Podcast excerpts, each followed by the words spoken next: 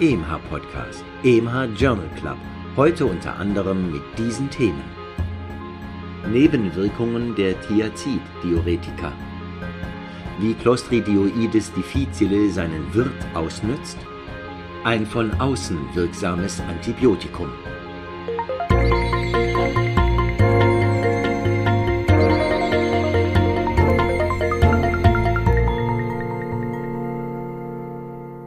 Hallo und herzlich willkommen zum EMH Journal Club, liebe Hörerinnen und Hörer.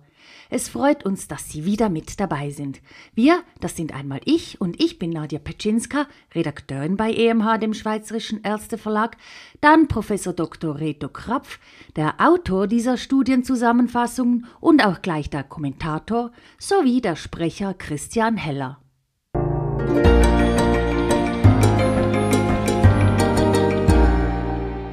Praxisrelevant. Nebenwirkungen der Thiazid-Diuretika. Thiazide nehmen aufgrund ihres Mechanismus Hemmung des NaCl-Rücktransportes im distalen Nierentubulus eine zentrale Rolle in der Therapie der essentiellen Hypertonie und der Herzinsuffizienz ein. Bei Patientinnen und Patienten, die 2017 bis 2018 auf der Notfallstation des Bürgerspitals Solothurn untersucht wurden, etwa 64.000 Konsultationen, wurde in etwa einem Drittel aller Fälle eine Laboruntersuchung mit der Bestimmung von Natrium und Kalium im Serum verordnet. In einer Analyse identifizierte man darunter mehr als 1600 Patientinnen und Patienten entsprechen knapp 8 Prozent mit einer Thiazidverschreibung. Nierenschädigungen waren mit gut 22 Prozent gegenüber 7 Prozent ohne Thiazidtherapie und Hyponatriemin auch mit 22 Prozent gegenüber knapp 10 Prozent die häufigsten Thiazid-assoziierten Nebenwirkungen. P kleiner 0,0001 eine Hypokaliämie wurde in 19 versus 11 Prozent der Fälle gesehen, p kleiner 0,0001. Die aus anderen Studien beobachtete größere Häufigkeit der Elektrolytstörungen bei einerseits älteren Personen und andererseits bei Frauen und deren Dosisabhängigkeit wurden bestätigt. Eine Thiazid-Therapie war auch ein unabhängiger Risikofaktor für Stürze und Synkopen. Die Autorinnen und Autoren empfehlen ein Hinterfragen der Thiazidtherapie vor allem bei älteren Frauen. Wichtig scheint auch eine Instruktion der Patientinnen und Patienten und des Betreuungspersonals, Thiazide bei zusätzlichen Salz- und Flüssigkeitsverlusten, zum Beispiel an heißen Sommertagen durch Erbrechen, Durchfall und anderes mehr, vorsorglich zu reduzieren oder gar zu pausieren. Die Studie gibt auch einen eindrücklichen Einblick, wie häufig diese Elektrolytstörungen in der Notfallambulanz auch ohne Thiazidtherapie sind.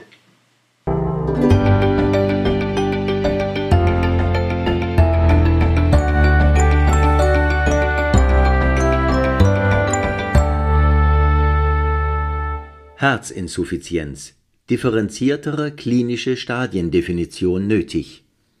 Immer noch werden die Herzinsuffizienzstadien und dann auch das klinische Ansprechen auf eine gegebene Therapie in ziemlich grobe Stadien, zum Beispiel nach der New York Heart Association, also die NYHA-Stadien 1 bis 4, eingeteilt. Die Anwendung eines differenzierteren Fragebogens kann sich aber lohnen, weil er sensitiver ist. In der hier vorliegenden Studie wurde der Kansas City Cardiomyopathy Questionnaire Overall Summary Score, abgekürzt KCCQOS, der 100 Punkte umfasst, eingesetzt. Die in den Show Notes angegebene URL enthält eine Kopie eines solchen Fragebogens. Die geschätzte Zeit für das Ausfüllen beträgt fünf Minuten.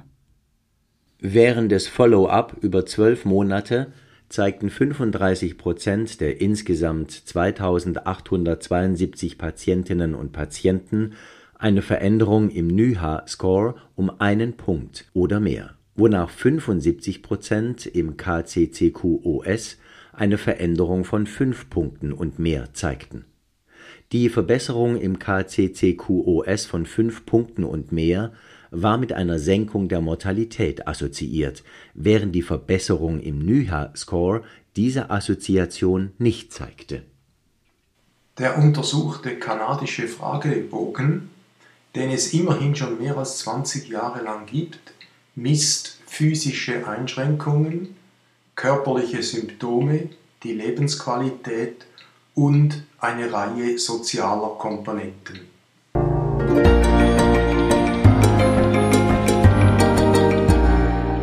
Neues aus der Biologie Wie Clostridioides difficile seinen Wirt ausnützt. Viele enteropathogene Bakterien wie Salmonellen oder Vibrio cholerae können Metabolite des Wirts für ihre Zwecke benutzen, in dieser Hinsicht sind sie Parasiten, und sich so einen Überlebensvorteil respektive eine erhöhte Pathogenizität sichern. Im Falle von Clostridioides difficile wurde nun gezeigt, dass auch sie solche Untugenden haben. Diese Erreger induzieren mittels ihrer glykosylierenden Toxine TCDA und TCDB eine Entzündung in der Darmschleimhaut. Sie können spezifisch ein mukosales Enzym, die Aldose-Reduktase, aktivieren, das die diätische Glucose des Wirtes vermehrt in Sorbitol metabolisiert. Die normalerweise tiefen Sorbitolkonzentrationen im Darm steigen an und ernähren den Keim. Der induzierte Aldose-Reduktase Sorbitol-Stoffwechselweg ist einer der Mechanismen von diabetischen Spätfolgen, namentlich der diabetischen Neuropathie. Die verfügbaren Aldose-Reduktase-Inhibitoren wiesen aber in klinischen Studien eine limitierte Wirksamkeit auf.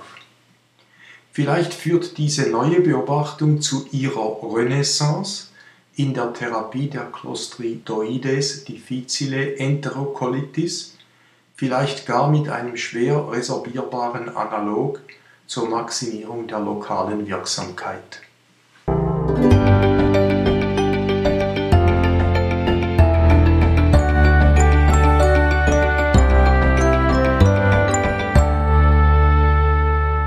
Pathogenetische Rolle eines renalen Biomarkers KIM1 in der diabetischen Nephropathie.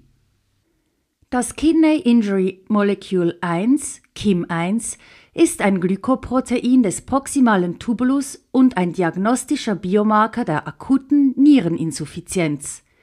Es ist unter anderem hilfreich in der Differentialdiagnose ischämisch bedingter Niereninsuffizienz, erhöhte Werte, von kontrastmittelinduzierter Niereninsuffizienz, normale Werte. Die Blut- und Urinkonzentration von KIM1 sind bei der beginnenden diabetischen Nephropathie erhöht und prädiktiv für einen progredienten Verlauf.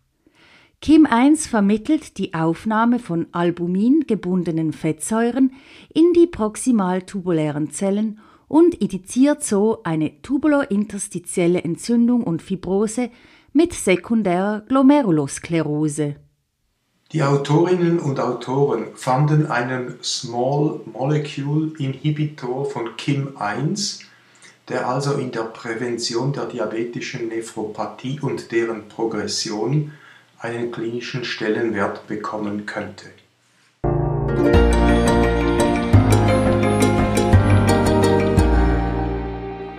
Fokus auf Heute wollen wir den Fokus auf Magenentleerungsstörungen bei Diabetes mellitus richten. Sie sind nicht immer durch eine Gastroparese bedingt.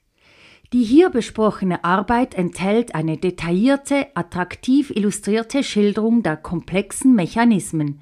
Sie finden den Link zur Studie in den Show Notes zu diesem Podcast. Eine akute Hyperglykämie führt zu einer vorübergehend verzögerten Magenentleerung. Eine akute therapieinduzierte Hypoglykämie beschleunigt vorübergehend die Magenentleerung. Beide Phänomene können als homöostatisch angesehen werden, das heißt, Sie verlangsamen respektive beschleunigen die enterische Glucose-Kalorienaufnahme. Schwankungen der Glukosekonzentrationen wirken direkt auf die motorischen Vagusneuronen (glukosesensitive Neuronen). Chronisch beschleunigte Magenentleerung relevant für postprandiale Hyperglykämie. Eine chronisch verzögerte Magenentleerung (Gastroparese) kommt bei einem Drittel bis der Hälfte der Patientinnen und Patienten mit Typ-1 und Typ-2-Diabetes vor. Gastroparese eher protektiv bei Typ-2-Diabetes, mildere postprandiale Hyperglykämie. Nachteilig bei Typ-1-Diabetes unter Insulin, längere und schwerere postprandiale Hypoglykämie. Klinik Symptome unspezifisch und ohne Korrelation zu objektiven Messungen. Diagnostik Szintigraphie oder Atemtest mit einem stabilen Isotop C13.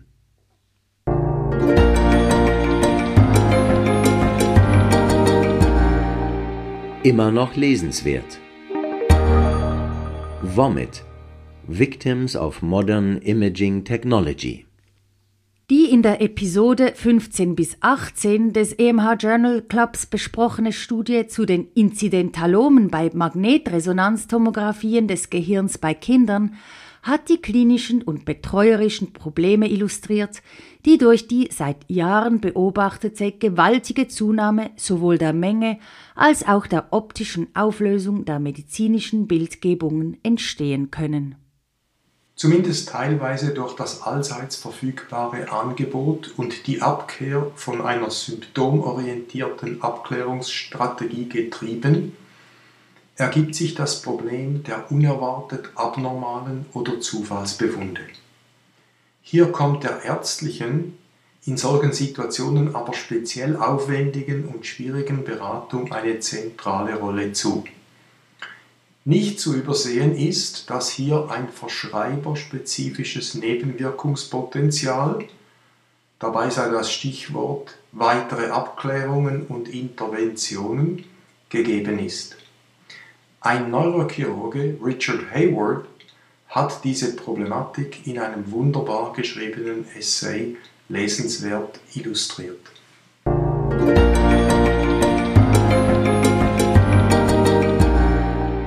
Aus Schweizer Feder. Ein von außen wirksames Antibiotikum. Im Rahmen von Studien, die durch das nationale Forschungsprogramm Antimikrobielle Resistenz NFP 72 gefördert wurden, entschlüsselten Forschende am Basler Biozentrum den Wirkmechanismus eines Antibiotikums, Darubactin, das gegen viele sonst resistente gramnegative Bakterien hochwirksam ist. Als Novität verhindert das Darubactin von extrazellulär die korrekte Implantation und Faltung eines wichtigen Eiweißes in die äußere der beiden bakteriellen Membranen. Aufgrund großer struktureller Ähnlichkeiten vermag Darubactin das stimmigerweise Insertase genannte Enzym zu hemmen, das für die korrekte Verpackung und den Einbau des bakteriellen Eiweißes verantwortlich ist. Auch wenn der Weg bis zur klinischen Anwendung noch lange ist, stellt diese Entdeckung doch eine willkommene Neuigkeit im Kampf gegen die Antibiotikaresistenzen dar. Modifikationen des Darobactins im Hinblick auf unter anderem weiter verstärkte Wirkungen, pharmakologische Eigenschaften und limitiertes Nebenwirkungsprofil sind die nächsten notwendigen Schritte.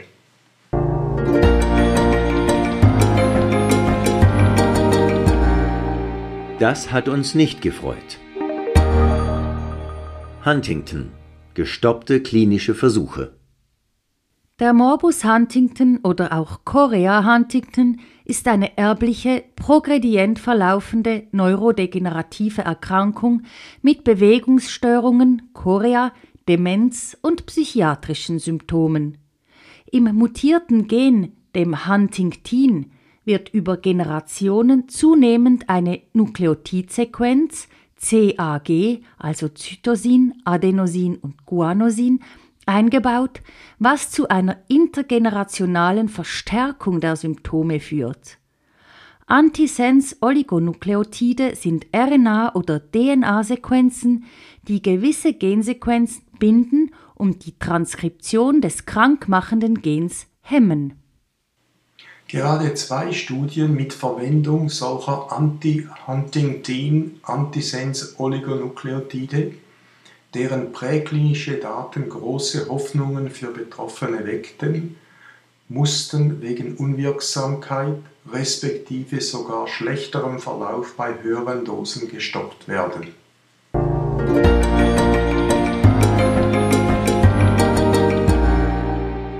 Auch noch aufgefallen. Zellbasierte Behandlungen, Gen- und RNA-Therapien, die Revolution ist den Kinderschuhen entwachsen. Per Ende März 2021 liefen fast 3500 humane Studien, verdreifachte Anzahl innerhalb der letzten vier Jahre, die solche Methoden evaluieren. Fast die Hälfte davon sind Krebstherapien, die meist genetische Veränderungen induzieren oder T-Zellen verwenden, deren Rezeptoren genetisch manipuliert wurden, zum Beispiel zu einem Krebszellenrezeptor. Bei den RNA-Therapien dominiert die Corona-Epidemie. Der Großteil der Studien hat eine Impfung oder eine Therapie gegen Covid-19 zum Ziel. Zwischenzeitlich sind weltweit 16 Gentherapien, 53 Therapien mit modifizierten Zellen und 15 RNA-Therapien dem Studienstatus entwachsen und zugelassen.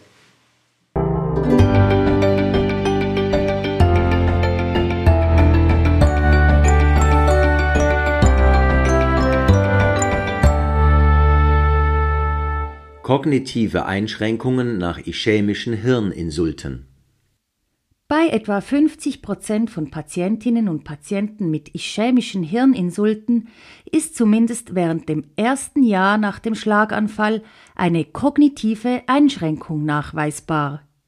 Gibt es Infarktlokalisationen, die mehr als andere dazu disponieren? Bildgebende Daten aus zwölf Kohorten mit zusammen fast 3000 Patientinnen und Patienten, 60 Prozent davon Männer, durchschnittlich 61 Jahre alt, kognitive Einschränkungen bei 44 Prozent klinisch diagnostiziert, zeigten, dass eine Infarktlokalisation im linken frontotemporalen Lappen, im linken Hypothalamus und im rechten Parietallappen in hohem Maße prädiktiv für eine kognitive Einschränkung sind. Die Autoren entwickelten Hilfsmittel zur Auswertung der bildgebenden Befunde, die die Kliniker auf die Möglichkeit einer kognitiven Einschränkung und damit einen frühen Beginn einer kognitiven Rehabilitation hinweisen sollen.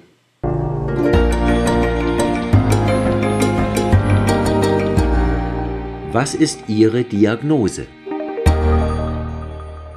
Ein 13-Jähriger, außer einem oberen Atemwegsinfekt aktuell und in der Vergangenheit gesunder Knabe, beklagt seit vier Tagen Müdigkeit, Erbrechen, Atemnot und Gangschwierigkeiten. Nach Zuweisung auf die Notfallstation eines Kinderspitals entwickelt er innerhalb weniger Stunden ein respiratorisches Versagen und muss notfallmäßig intubiert werden. Neurologisch fallen eine normale Sensibilität, aber eine ausgeprägte symmetrische proximale sowie eine asymmetrische distale Muskelschwäche auf. Weiter imponieren eine Zungenschwäche, asymmetrische Ptosen und ein bilateral inkompletter Lidschluss. Die wahrscheinlichste Diagnose ist A. Guillain-Barré-Syndrom, postinfektiös. B. Juvenile Myasthenia gravis. Oder C. Botulismus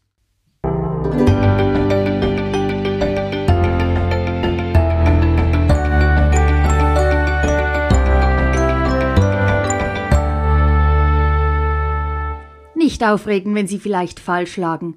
Die neurologischen Spezialistinnen und Spezialisten stellten die Diagnose erst am 47. Hospitalisationstag, nämlich als sie erfuhren, dass die Mutter des Jungen wegen eines akuten respiratorischen Versagens hospitalisiert werden musste. In einer Konservendose, grüne Bohnen, aus der sie gegessen hatte, wurde Botulinus-Toxin nachgewiesen. Zwischenzeitlich, am 24. Hospitalisationstag, war auch ein 14-jähriger Freund des Patienten mit ähnlichen, aber milderen Symptomen ambulant zugewiesen worden. Beide hatten von den gleichen Bohnen gegessen, der Freund allerdings viel weniger. Beim Patienten erfolgte die Einnahme der Bohnen gute vier Tage vor der Hospitalisation. Die Inkubationszeit des Botulismus beträgt etwa 12 bis 48 Stunden nach der Einnahme. Richtig ist also Antwort C.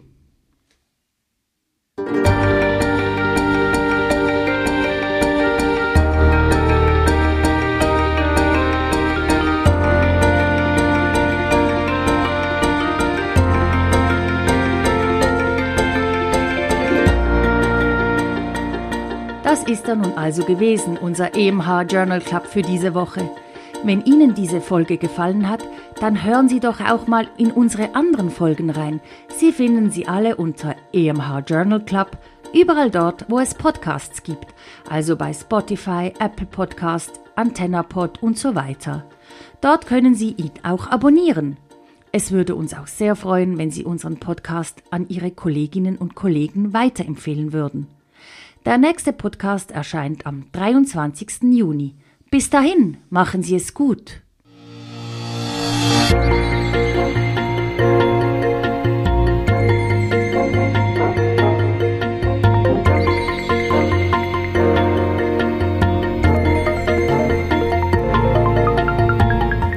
Sie hörten EMH Podcast, EMH Journal Club. Konzept, Textbearbeitung und Moderation Dr. Nadja Petschinska. Autor der Originaltexte und Kommentare Professor Dr. Reto Krapf. Sprecher Christian Heller. Musik Martin Gantenbein. Produktion EMH, Schweizerischer Ärzteverlag.